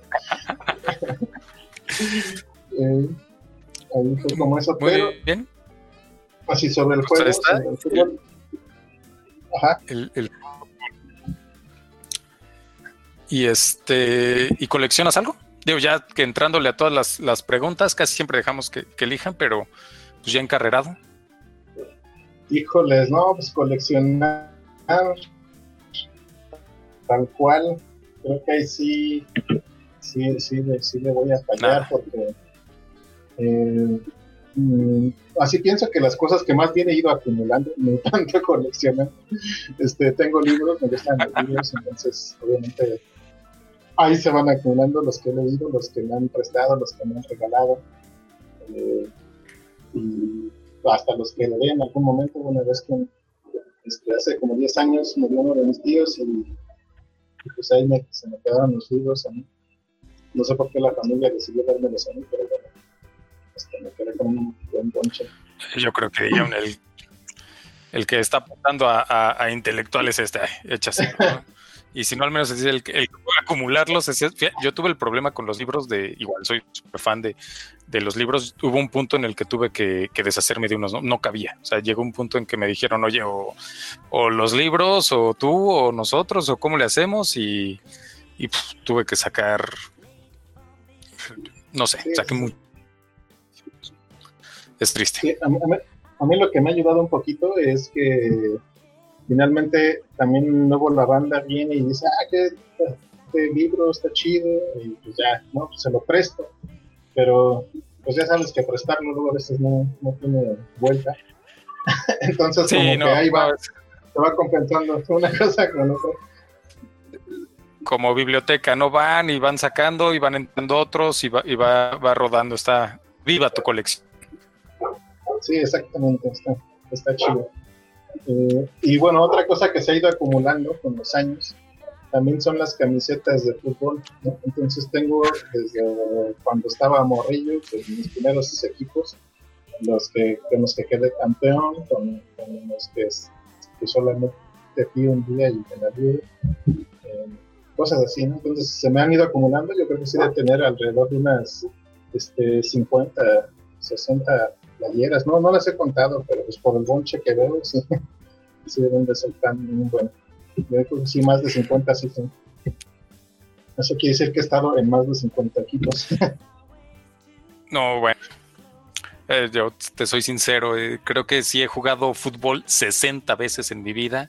Ya estamos hablando de, de mucho, no, no, no es lo mío, pero Mira, creo, creo que tus, tus tres este, preguntas van un poco encaminadas a lo mismo, ¿eh? En cuanto a Z, botana para, para ver el fútbol. En cuanto a juego el fútbol y en cuanto a colección, eh, eh, uniformes de, se, ve una tendencia bastante clara aquí en, en esto. Entonces, este, pues no sé, me, me, gusta, me gusta lo que tienes. Por lo menos la receta sí la voy a hacer, ¿eh? seguro la hago. Lo demás, ay, te vengo debiendo un poquito lo, de, lo del fútbol, pero bueno, ya lo dejamos para otro día con más calmita. Pues, pues ya está, Ernesto. No sé si hay algo más que con lo que quieras comentar. Como podrán apreciar, eh, Fabi la perdí. En algún momento creo que su red murió y ya no regresó. Le mandamos saludos, donde sea que esté Fabi. Pero pues te agradecemos mucho tu, participación, Neto. Eh, bueno, es, colaboramos en varios proyectos, por ahí ya luego nos ponemos de acuerdo en, lo que tenemos pendiente. Pero sobre todo esto, no sé este, si quieras comentar algo más. Este, no, no, yo creo que fue bastante, estuvo chido, también me agradó estar acá compartiendo algunas cosas. Y, bueno, pues a ver si en otra ocasión más bien volvemos a retomar los proyectos que se tienen pensando en que las cisternas es uno de varios que tenemos, ¿no? Sí, no, yo, sé que andas en bastantes, de hecho, yo he de participar en uno o dos contigo y tú debes tener otros ahí este, eh, aparte. Eh, a ver si cuando acabes mencionaste lo de la pradera, a ver si hay forma de, mencionar algunos avances por aquí cuando se concluye, cuando se termine todo, que regreses a este espacio, nos platiques un poquito de qué fue, de qué va y este y en todos los demás que haya, pues ya sabes que este espacio es justamente para eso, ¿no? Para, para difundir los proyectos y dar a conocer también a quiénes son estas personas que están detrás de los proyectos, ¿no? Que es lo que luego se deja un poquito de lado. Pues este, pues ya está. Eh, te, te, despido entonces, Ernesto. Muchísimas gracias. Nos estamos viendo y pues ahí. Te esperamos por aquí próximamente. Ok, vale. Pues nos estamos viendo.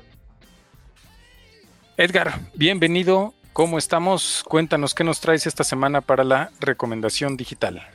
¿Qué tal? Pues muy buenas tardes, Leonardo. Este, pues aquí, eh, pues de nuevo agradeciendo la invitación para hacer algunas recomendaciones de, pues en esta vida digital que nos está tocando vivir como parte de la pandemia. Este, y pues bueno, parece que, que, estamos a nada de terminar ya el 2020, entonces em, pues hay que seguir aprendiendo a vivir bajo esta dinámica. Al parecer vamos a estar un rato más. Y pues bueno, para esta semana vamos a tener algunas recomendaciones sobre herramientas para dar asistencia remota.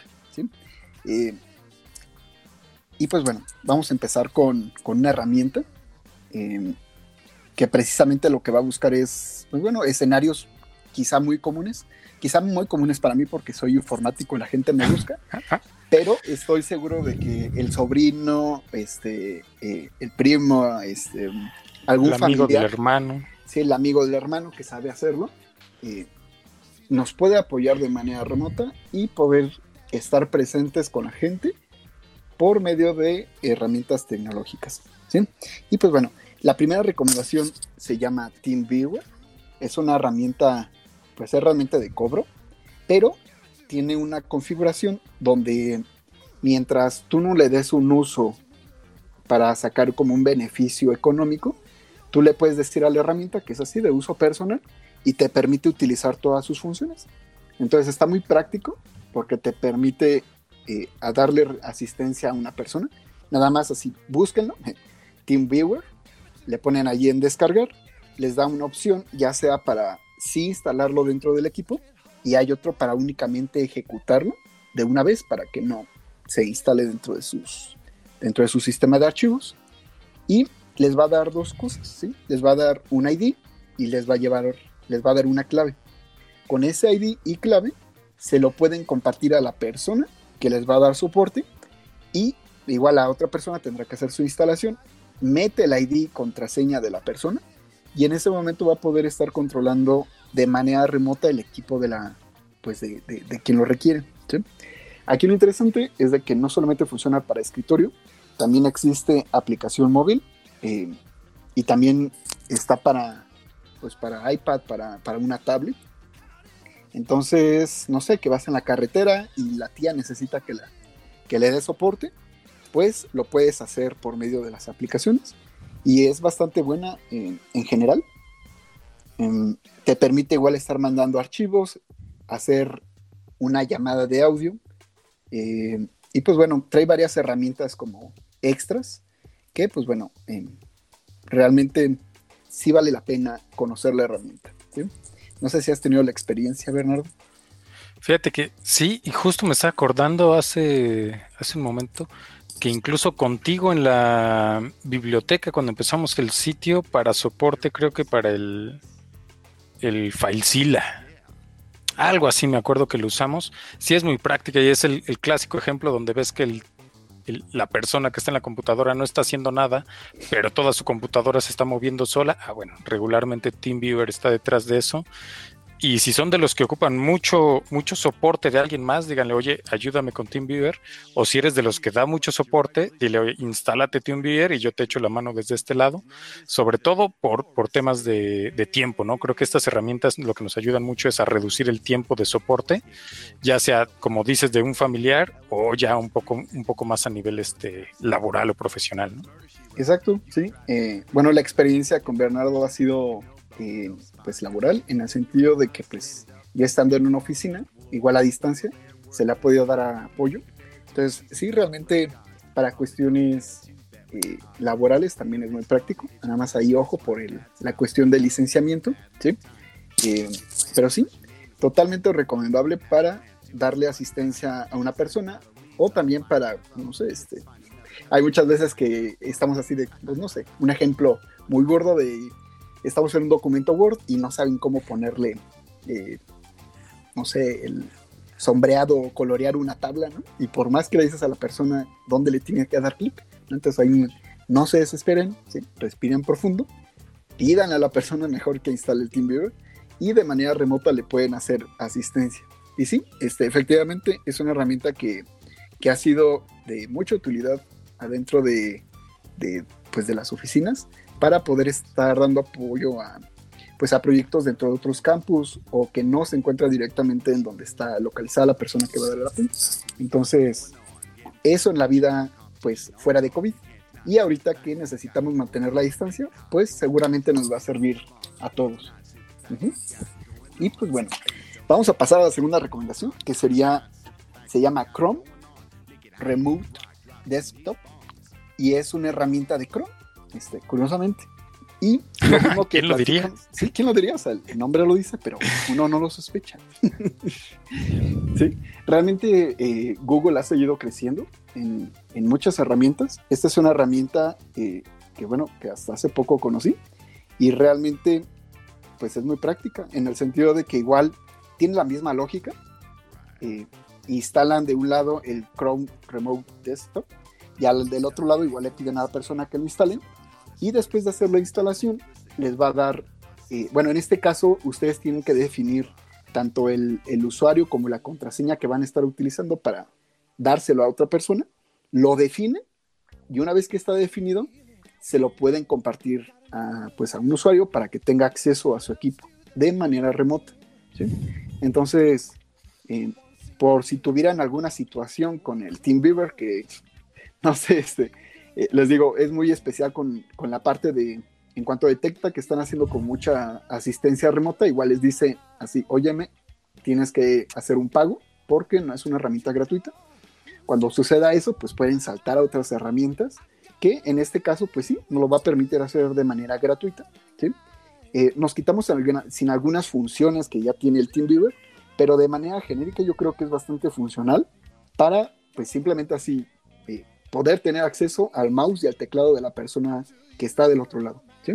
Creo que, creo que el, tema de, estas dos aplicaciones es que el TeamViewer es súper robusto, trae muchísimas funcionalidades, trae un chorro de herramientas, pero creo que eso mismo también hace que la interfaz sea un poquito, este, o puede llegar a ser un poco confusa si no estamos familiarizados con estos temas.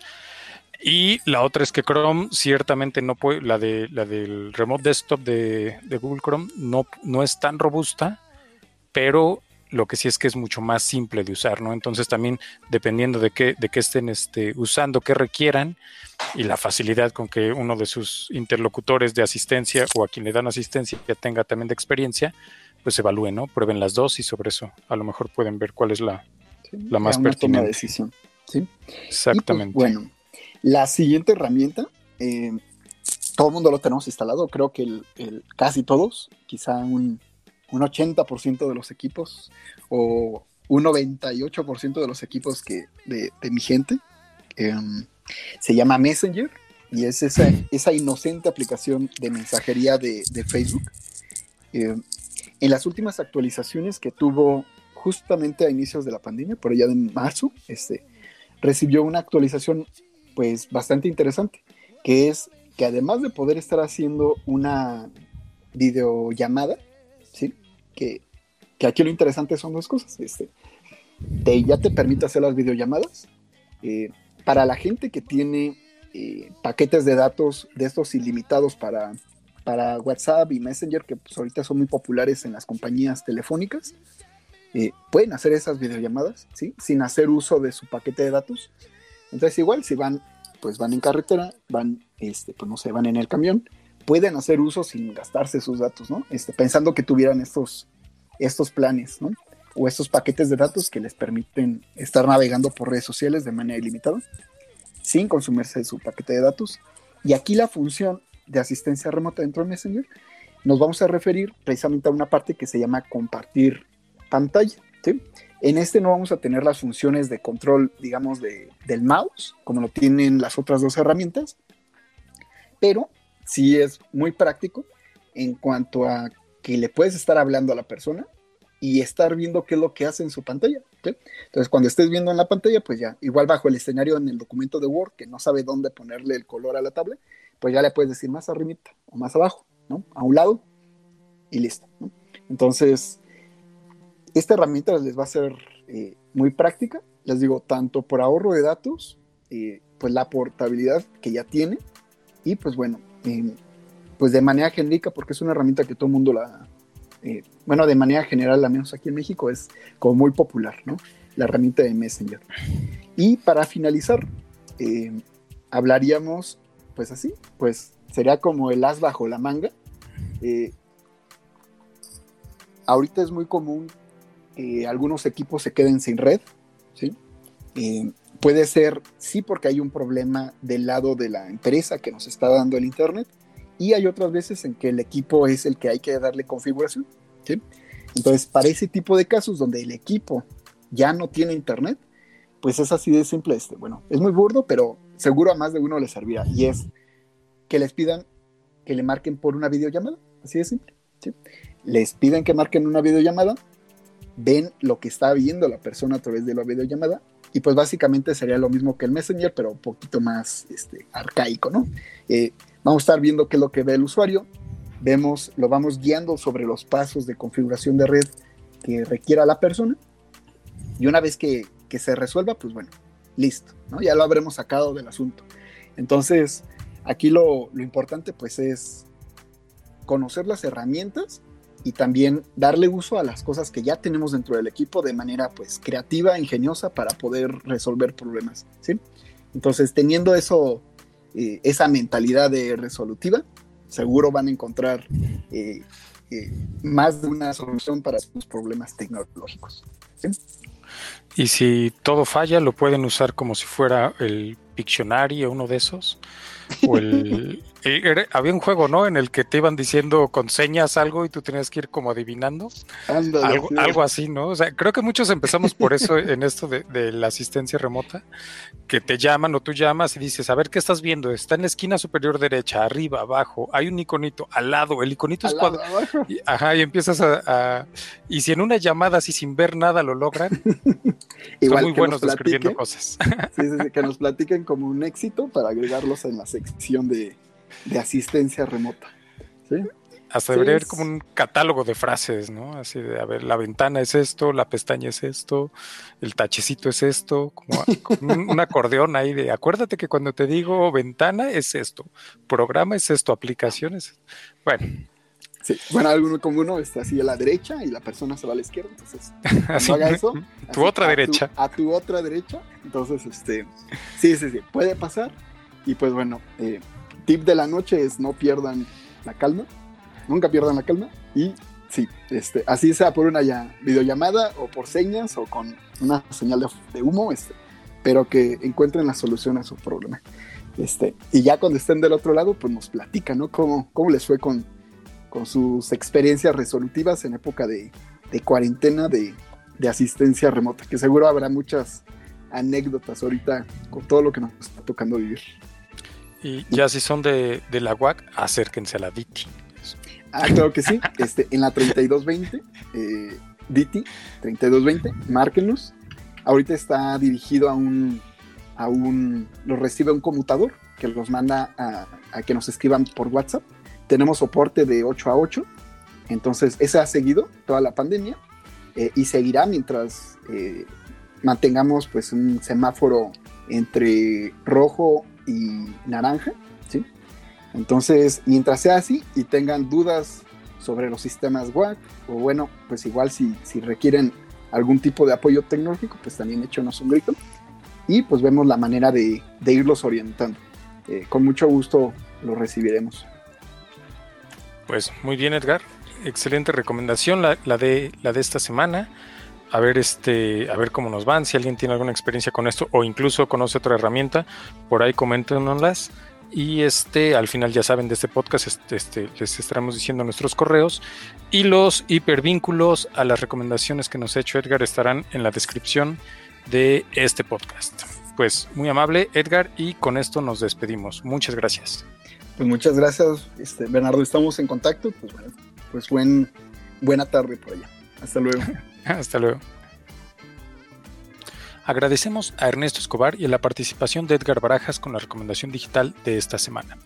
Pueden contactarnos en podcastpuzzle.gmail.com y encontrar este y todos los episodios en cualquier gestor de podcast como Spotify, Apple Podcasts, eBooks Breaker, Google Podcasts, el que ustedes quieran. Solo búsquenos como Puzzle Podcast. Esta información y todos los links podrán encontrarlos en la descripción de ¿Dónde más? De este podcast. Fabiola tuvo un contratiempo, pero aprovecho para agradecer a Ivonne Vargas por la edición de este y todos los episodios. Mi nombre es Bernardo Ramírez y esto fue Puzzle Podcast.